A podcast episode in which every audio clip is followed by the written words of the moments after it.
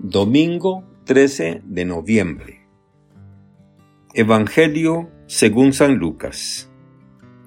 Capítulo 21, versículos del 5 al 19. En aquel tiempo, como algunos ponderaban la solidez de la construcción del templo y la belleza de las ofrendas votivas que lo adornaban, Jesús dijo, Días vendrán en que no quedará piedra sobre piedra de todo esto que están admirando. Todo será destruido.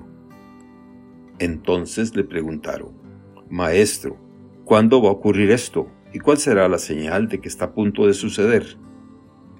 Él les respondió, Cuídense de que nadie los engañe, porque muchos vendrán usurpando mi nombre y dirán, Yo soy el Mesías el tiempo ha llegado, pero no les hagan caso.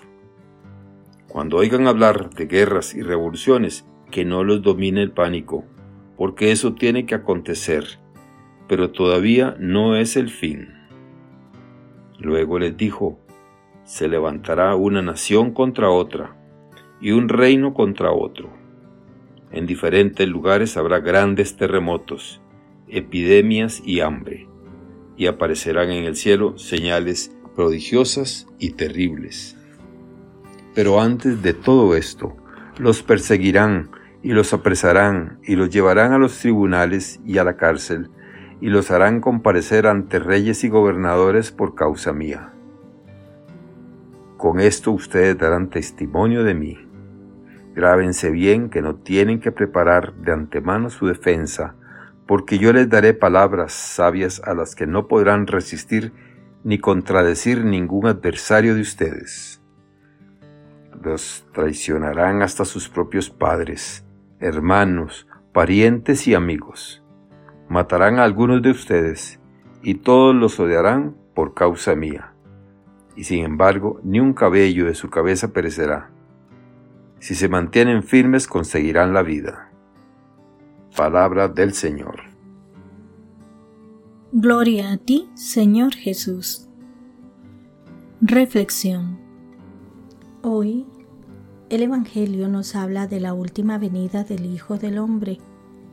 Se acerca el final del año litúrgico y la Iglesia nos presenta la parucía y al mismo tiempo quiere que pensemos en nuestras postrimerías, muerte, juicio infierno o cielo. El fin de un viaje condiciona su realización.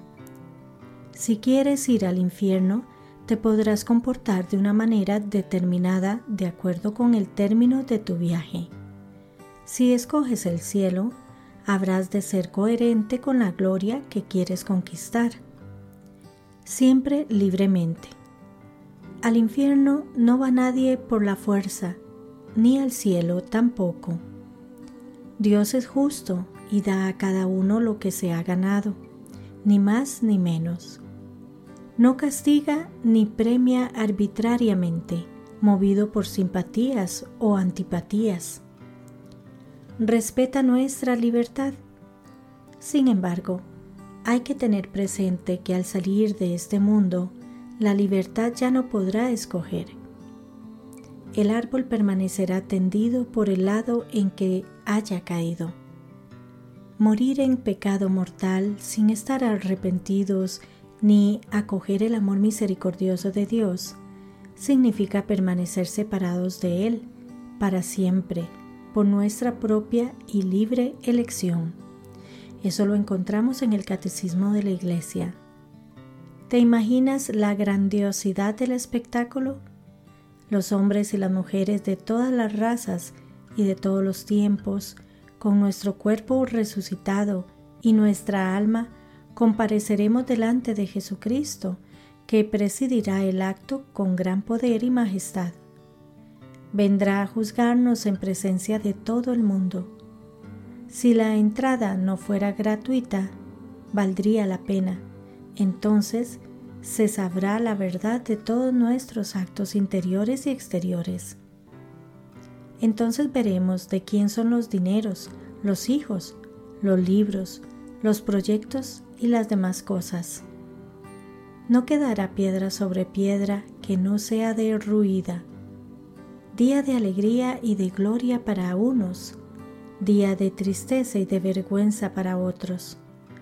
Lo que no quieras que aparezca públicamente, ahora te es posible eliminarlo con una confesión bien hecha. No puedes improvisar un acto tan solemne y comprometedor. Jesús nos lo advierte. Mirad, no os dejéis engañar. ¿Estás preparado ahora? Nos dice el Papa Francisco. Con su perseverancia salvarán sus almas. Cuánta esperanza en estas palabras. Son un llamamiento a la esperanza y a la paciencia. El Señor, dueño de la historia, lleva todo a su cumplimiento. A pesar de los desórdenes y de los desastres que turban al mundo, el designio de bondad y de misericordia de Dios se cumplirá. Que Dios les bendiga y les proteja.